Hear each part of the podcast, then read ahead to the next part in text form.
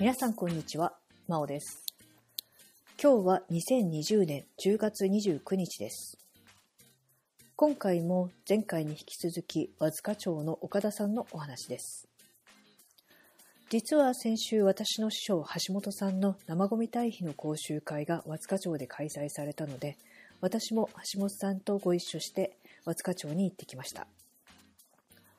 講習があったのであまりいろいろなところを見て回ることはできませんでしたが山の斜面はお茶畑が広がって京都近郊のお茶どころといった風情でなんともいい雰囲気の街でした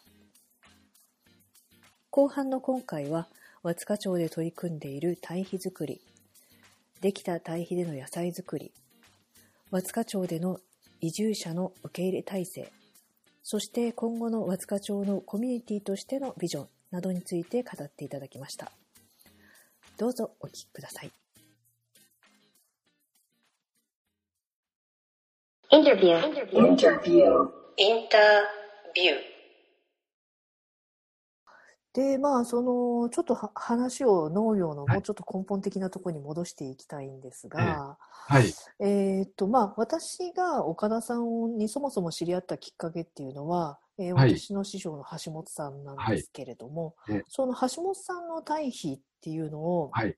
まあ、和塚町のその岡田さんとかははい。使ってらっしゃって、えで、そのまあ、和塚町の皆さんで、橋本さんのところに講習を受けに来られたり、あるいは橋本さんが和塚町に行かれたりとかっていう感じえでやられてると思うんですが、はいこの橋本さんの堆肥を知ったきっかけっていうのは何だったんでしょうか？一つはですね、はい4年前に、はい。橋本先生が和塚町に来られて、あ、はいセ。ミナーをされたんですね。もう、はいあ、ごめんなさい。5年前になりますね。はい。5年前に。はい。その時に、まあ、はい堆肥の方の話もされて、はい。で、今実際和塚町でハーブをされてる方が、はい。その橋本先生とずっとつながりを持たれてたんですね。うん、はい。で、実は、あの、堆肥の方に行く前に、はい。活性化センターで取り組んでたことがあったんですね。はい。廃棄茶葉を使った有効利用ということあで、あ、はい。うん、で、あの、キレート鉄って言われるものを、こう、なんとか上手に農法として確立できないものかうん。と。それをいろいろと3年間取り組んでたんですけども、はい。残念ながらなんですけども、はい。そのキレート鉄を巻くだけでははい。効果が出ないっていうことが、はい。うん、うん、うん。要するに土の質によって全然効果が変わってしまう。はい。っていうことがもう明らかになったので、はい。それでは、あの、どういうんでしょうかね。魔法の水では全然野菜を育たないっていうことが分かったので、はい。土の状況をこう整えることがやっぱり一番大事だな。うん。で土の状況を整えるっていうことは、はい。何を使ったら整えられるんだろう。はい。そこで行き着いたのが堆肥だったんです。はい。で、堆肥作りっていうのはものすごくいろんな作り方があります。はい。人によってももう千差万別なんです。そうですね。はい。その中で、たまたまその、えー同じ職場のそのハーブ担当の子が、橋本先生が、えー5年前に来ていただいて、こういう堆肥作りをしていただいたんですけども、一度相談してみましょうかはい。と。で、その時に初めてその堆肥レシピがあるっていうのを聞かされた。うん。で、レシピって何なのかっていうのが、はい。まあ、要す要するに割合ですね。はい。それぞれの資材の割合。はい。で、いろんな、あの、堆肥の作り方があって、そこに、例えば EM 菌を混ぜるとか、はい。微生物を混ぜたりして、はいまあ、発酵させるっていう人も中にいらっしゃるんで、はい。橋本先生はそれは一切されない。うん。常在菌、つまり土着菌を、はい。こう、は、まあ、言ったら元気にして、はい。それを使って発酵させる。うん。うん。だから、それぞれの土地土地に応った常在菌がいるから、はい。で、土地土地に応った、まあ、資材を使ってしていけれるよ。っていうことを聞いたときに、はい。あ、すごいことや。うん。で、実際にまあ、橋本先生のところにお伺いして、はい。もうこれはちょっと今までの考え方とは全く違うぞ、はい。と思ってやり始めたっていうのが最初ですね。うん。なので彼女が繋がっていてくれたおかげで、はい。まあ、橋本先生と出会うようになったっていうことです。うん。ええだから、言い方変えたら縁があったってことです。そうですね。はい。はい。その橋本さんのじゃあ堆肥を、えー購入して畑に、えー使っているっていう状態でしょうか？いやいやいや、橋本先生のはい。堆肥をわずかで作ろうとして、はい。堆肥車を作ったんです。はい。そこで、はい。土ぼかしと、もみ殻と、もみ殻タイプと、はい。で、床材を作り始めた。どうですか？できましたか？できました。できました。できました。はい。ええええおっしゃる通り、ただ、最初は苦労しました。どの辺が苦労だったんですか？温度が上がらないんです。ああ、発酵しない。発酵しない。はい。もちろん何にも入れてないので、はい。ましてや作った堆肥車で、はい。すぐに微生物がおるのかって言ったら、おるわけがないんですね。はい。病代菌が浮遊してるわけじゃないんで、はい。そこで作っていかないとダメなんで、はい。なかなか上がらなくって、はい。作った3日後に橋本先生来てもらいました。はい。これはなんでやろうっていうので、はい。全然上がらないね。うんもうちょっとこうしてみようか。はい。で、いろいろと改善は加えてくださったんですけども、はい。それでもゆっくりなんですよ。うーん。で、もちろんそこで、障壁があったのが、はい。一つは、お茶の粉茶を入れたんですね。はい。お茶にはタンニンと言われる殺菌作用の持つ成分があ含まれてはい。はい。はい。これがあるから、殺しちゃって。無理じゃないのかな。はい。とか、いろんな憶測ですわ、それは。うん実際微生物がどれだけおるのかとか、測定ができないのに。見えないですからね。見えないです。はい。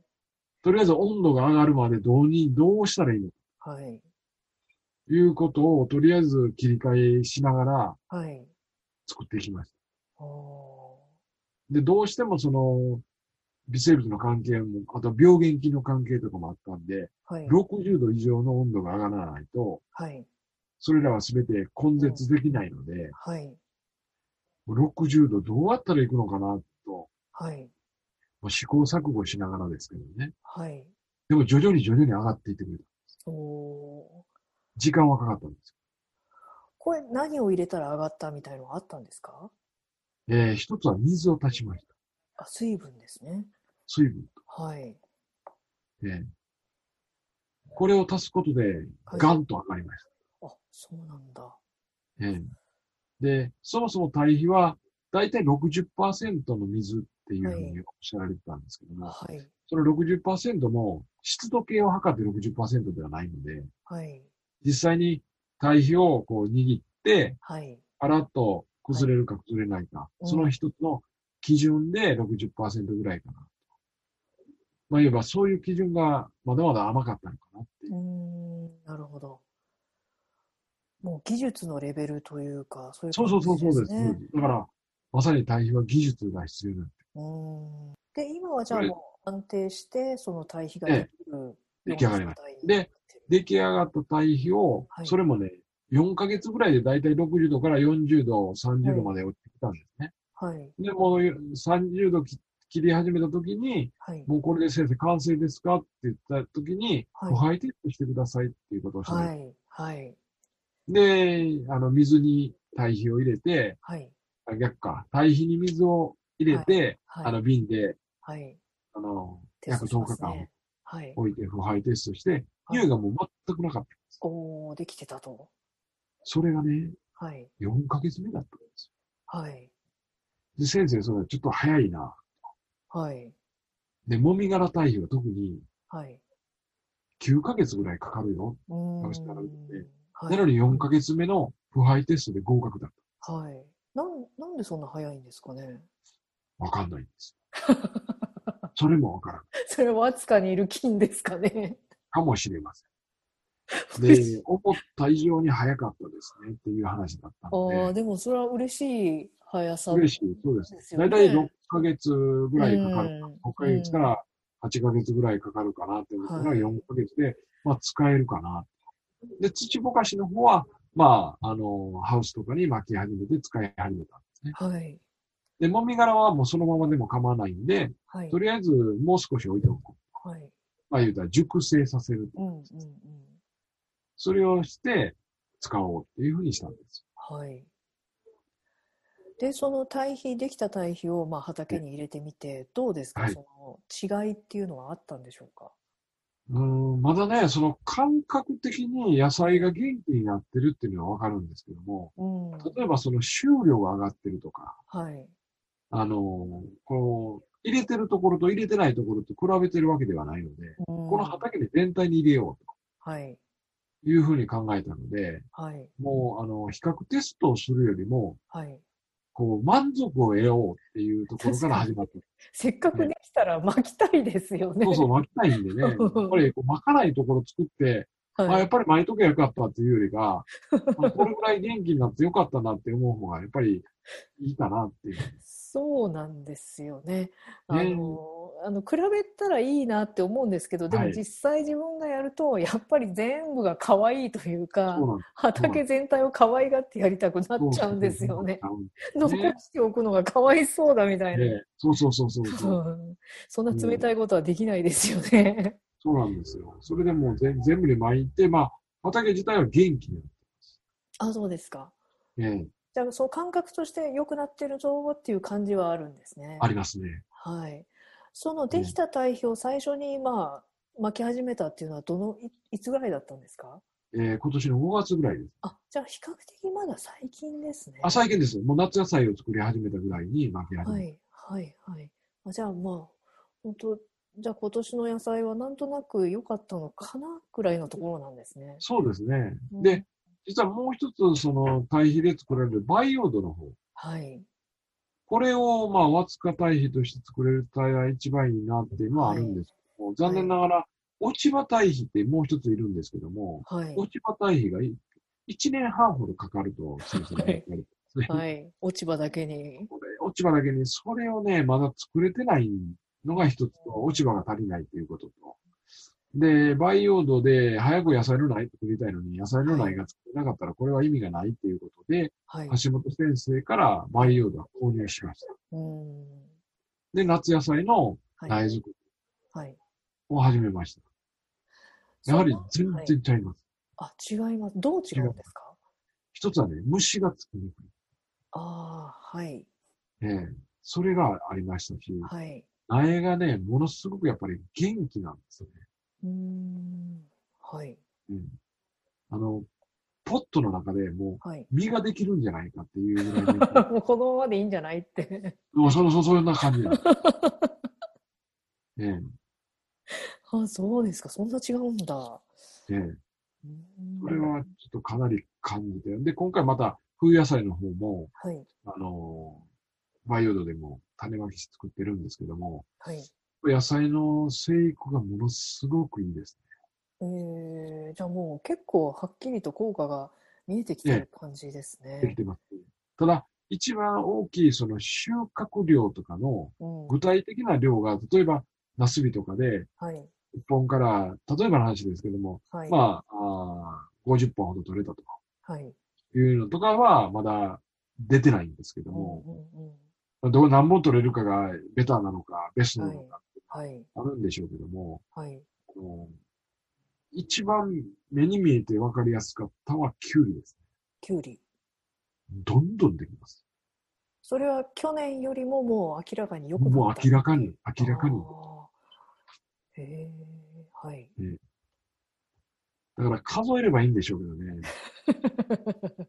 ああんまりそのか、こんだけええから使ってねっていうよりか、そういうレベルの問題じゃないような気がしたんだようね。ん。はい。うん。堆肥そのものを作る、このレシピで作るっていうこと自体がはい。もう画期的なことなのに、はい。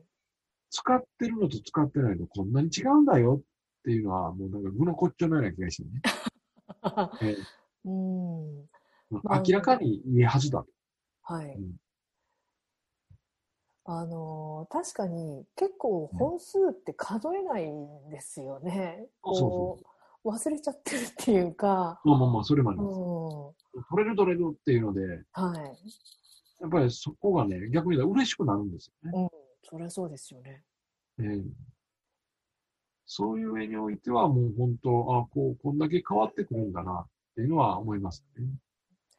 じゃあそのお話を聞いてると、えええーまあ畑のその土の状態を整えるって先ほどおっしゃったんですけれども、はいええその堆肥を使うことでその状態ができてきてるっていう感覚があるってことなんですあ、あります、あります。うんそれはありますまあ、土が良ければ結局野菜とか作物ははい。ちゃんと喜育つ。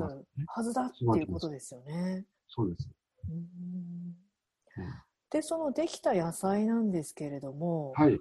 あのその野菜はどういったあの販売というかどこかに卸したりとかしてるんですか？今はまだ、あの、えー地場産野菜コーナはい。ー、生協の地場産野菜コーナーの方にはい。出してもらってるんですけども、はい。で、ワツカの方でも直売所ができますんで、はい。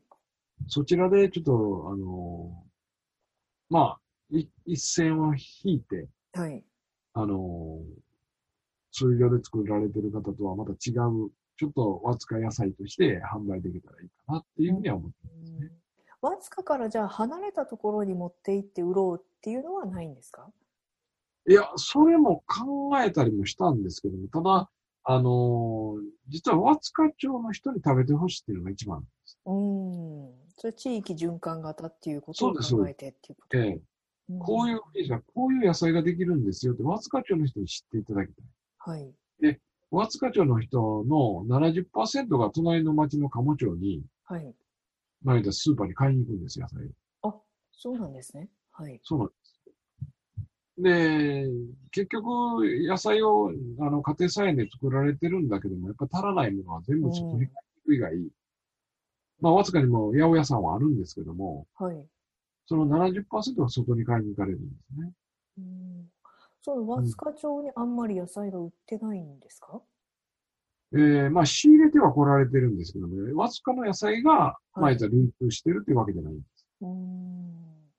それをできたら、わずかで作られた、この、わずかで作った堆肥で、はい。わずかで作られた野菜がわずかの中で循環しているはい。という仕組みを作りたいと思ってうん。ええ。だから東京でわずかの野菜がたくさん売られてるんです。って言っても多分、それは一農家が儲かったなっていうだけの話で、うん。わずかがこう、なんかいいようになったなっていうのは、そういうふうには思えない。なるほど。せっかく育てたいい野菜はまずは地元の人に。食べてもらいたい。で食べてもらいたい。うん。うん、でもその地元で売ると、まあええ、商品価値を上げづらいっていうのはあるんじゃないかなってああります。もちろんありです。ねうん。あります。だけど、逆に、こう、地元で回ってる野菜ですよっていうのにははい。大きなインパクトがあるんで、うん。まあ安心感というかね、そうです。はい。それが、どういうんでしょうね。付加価値をつけて高い値段で回ってるっていうよりかは、はい。逆に地元で買う場合は、はいこれくらいの金額で買えるよっていうようにしたいなと思いますね。で、逆に余剰野菜をはい。外ではい。付加価値つけて高く売りたい。うん。あのまあ商品価値っていうと遠くに遠くから来たものってやっぱり貴重に見えちゃうんであえてもう何でもかんでも外に出しちゃう、まあ、極端な例だとその例えばインドとかスリランカとかではもう、はいあの本当は紅茶いっぱい育ててるんだけど地元のはい。人たちはその紅茶が飲めなくて、はい。外国でその一番いい紅茶を使っちゃうみたいはない。状態があるんですけど、そういうのじゃなくてまずはこうええ自分で循環させるそうですね。まあ、いずれそこが、まあ言ったら、このワツカ町の中で渦を巻いていければ、必然的にその野菜が欲しいっていうので、周りから欲しがるかなと思う。うんで、一個は海外とか、はいもう本当、極端な話、みんなが作るようになってくると、はい。余剰野菜が増えてくるわけですね。はい。そうなってきたときに外に出していければいいんじゃない？うーん。ああ、なるほど。ねいいでますあ、ね。究そう極の自給自足ですね。はい。はい。あのーまあ、岡田さんの中で、そのやっぱり、松松川町っていう地域とかコミュニティっていうものをすごくこう大事にしていきたいっていう感じをすごい感じるんですけれども、はいあのーやっぱりそういうふうに考えてらっしゃるってことですよね。そうですね。結局、この町がなかったら自分はいないわけですから。はい。と同時に自分のふるさとを次の代に残していくっていう方法を取っていかないと、うん。あの、もちろん田舎育ち、田舎です、暮らしたいって思う人は少ないかもしれないけども、はい。特に田舎に住んでる人って町へ出たい、出たい。うん。だけど、ふるさとって、まあ東京の人がほどふるさとがあるのかっていうと、はい。東京がふるさとだっていう人は多分そういないと思うんです。うん。うん。だから、ふるさとに誇りを持てるっていうんですかね。はい。のふるさとにこういうのがあるんだ。はい。うんお茶、お茶は、お茶もあるんですけども、うん。はい。それ以外にこういうふうなコミュニティがあるんだうん。ということを、まあ、胸を張って言えれる次の世代をつなげられたら、そういう一つは町おこしっていうんですかね。うん。町に、えー定住者が増える。はい。若い者が増える一つの原動力になる。うんあの、まあ、今、和塚町の人口はちょっとずつ減ってきてるっていうことだったんですけれども、えーその和塚町が移住者の方を受け入れる、その環境っていうのはどうなんでしょうか？今ね、整えつつあるんです。整いつつある。例えば住居とかってどうですか？はいはい空き家、空き家でうんいろいろとやっていくっていうのも。はい。で、いや実際にその移住定住っていう形で、はいえー、松川町自体も動き始めましたし、うん活性化センター自体も動き始めました。はい。えーそれを斡旋する方ですね。で、実際の仕事っていうことを考えたときには、はい。実はその足がかりとなるのは今から約6年前から、はい。えー、茶業における縁のわずかな時間っていうのを、まあはい始められはい。あるはい。で、その子のおかげで、まあ、わずかに縁の舞台っていうのは増えてきてるんですけども、うんはい。残念ながら、茶業がある期間だけは仕事はあるんですけども、はい。それが終わると仕事がないわけです。はい。つまり1年間仕事があるわけじゃないので、うん。そうなってくるとどうしても外へ帰っちゃうんですね。はい。えーだから、定住するっていう流れでは残念ながらない。うん。どっちかというと、じゃあ季節労働者みたいな感じですね。そうなんです。うん。だけど、もし仮に自分の息子や娘がはい。和塚町で働きたいうん。と。和塚町でずっと暮らしていきたいと。ここから通って、通ってでもいいとはい。いうふうになってくると、ぱり家族は増えていきますよね。うん。そうですね。うん、世帯がね、増えますよね。そうです。ええ仕事の面においては、将来的なところにおいて、こう、勤めるところが増えてくれば、それはベストかなとは思うんですけども、うん。生活の基盤をここで置けれるっていう仕組みができれば、うん。それは一つの町おこしの、まあ、原動力になるのかな。そうですね。まあ、住環境として住みやすい場所であれば、確かに多少遠くてもわずかに住んで、はいでそこからどこかに通うっていうこともありえますよね。ある意味、ええうんうんうんちなみに、海外の方とかっていうのは、和塚町に来て住んだりとかっていうことあるあ、んですか？結構いらっしゃいますよ。あ、そうですか、やっぱり。結構いらっしゃいます。いや、なんか、京都が近いし、その、ええまあ、まだ私、ちょっと和塚町行ったことないんですけど、まあ、近いうちにぜひと思ってるんですが、はいやっ。ぱそういうなんか風景がどうも外国の方から見たらすごくこう魅力がある感じの場所なんじゃないかなっていう。うん。だから、実際にその外国の方を結んでくださった企業さんがオブブ茶園っていうところですね。へえはい。お茶関係なんですけども、お茶で海外の人とつないで、インターン、インターン方式を用いて、海外の留学生を受け入れてるんです。はい。で、ここで勉強されて、まあ、はいもちろんそれは海外に帰っていくっていうのはあるんですけども、はい。海外で、まあ言ったらそこが拠点になるわけです。うんうんうん和塚町はい。はい。で、また和塚に勉強しに来たり、はい和塚に住んでみたいなって思うようになって。いや確かにお茶ってまあ緑茶っていうのは外国の人にとってはすごい人気のある日本のこう食物なんですよね。うん、それは本当はオーガニックでできるように持っていけたら最高なんですよね。確かに。ええそこまではいこ。の堆肥をきちっとして、はい。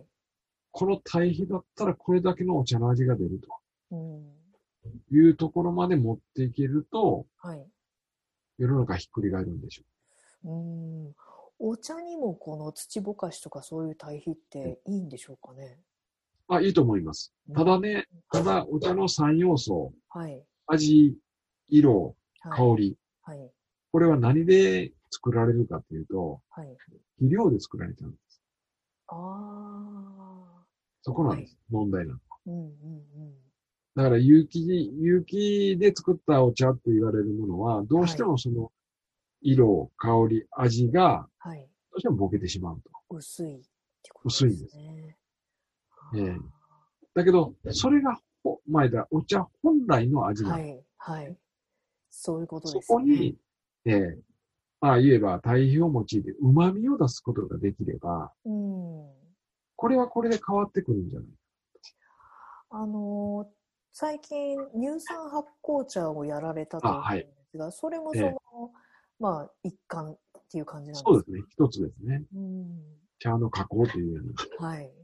ええなるほど。まあ、あれは確かに従来の緑茶とはかなり違う切り口ですよね。そうですね。そで、ね美味しいっていう。はい。ええそのじゃあ地域のビジョンっていうのがなんか結構私の中であ和塚町ってこんな風になっていくのかなっていうのが見えてきたんですが、ええ。そういまだこうこれもやってみたいみたいなのが岡田さんの中でありますか？そうですね。はい。い、や、あの、一つはですね、はい。えー、和塚町に来られても、はい。食べるところがないんですよ。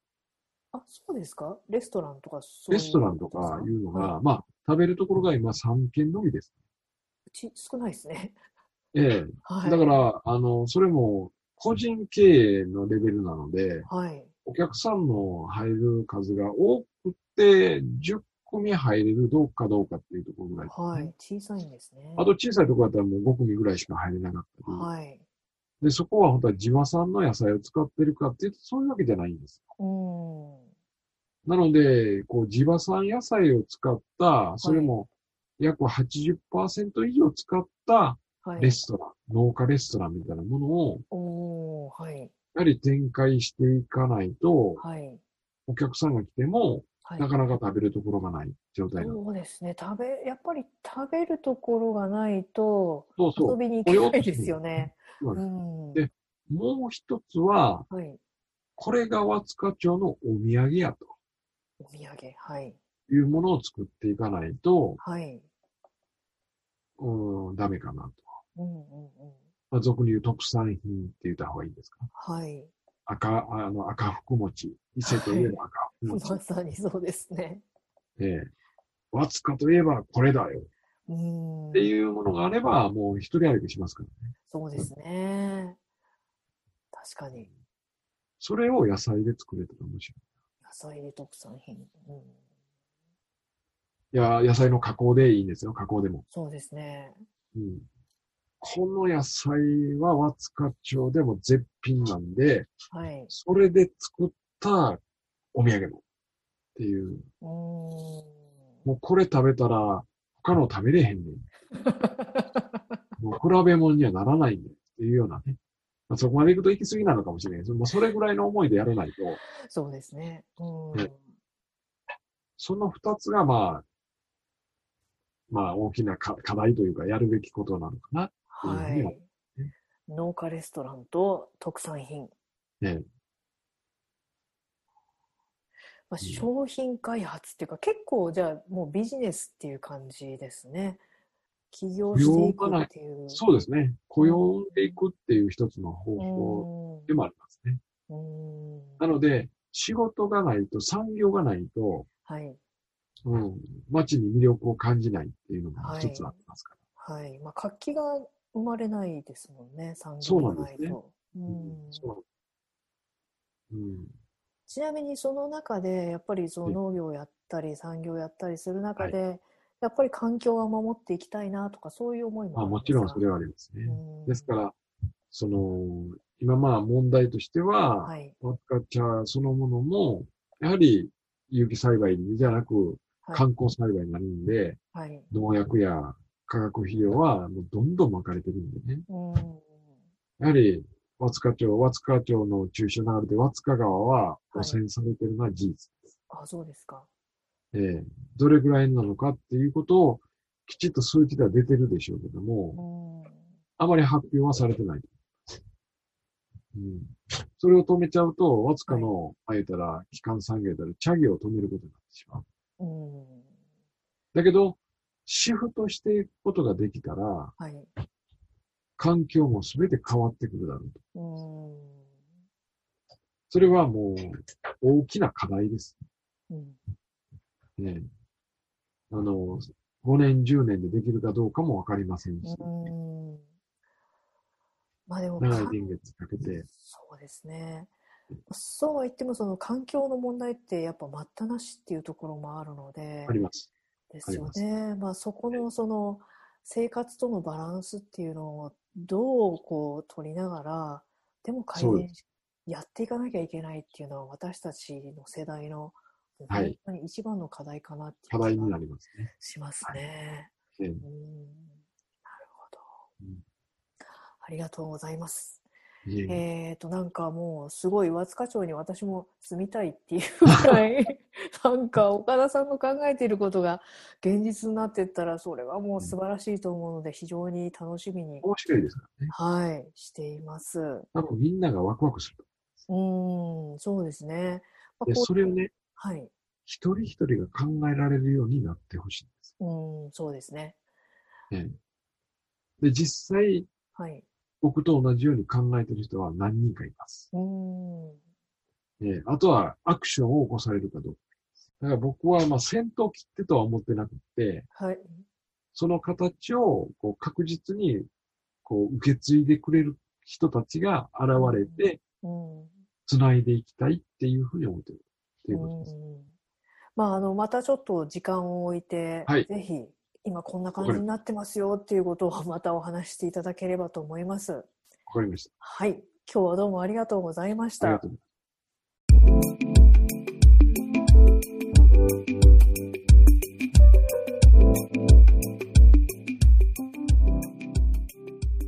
はい。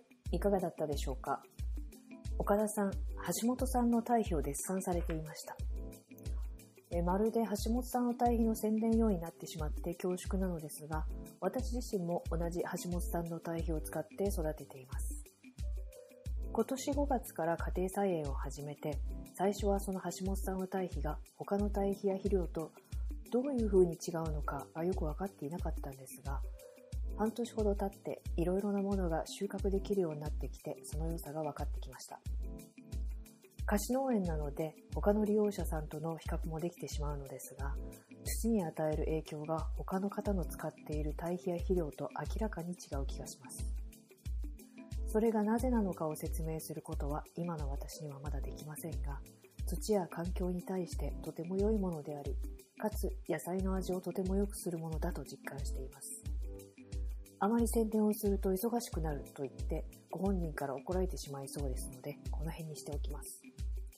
それでは次回をお楽しみに。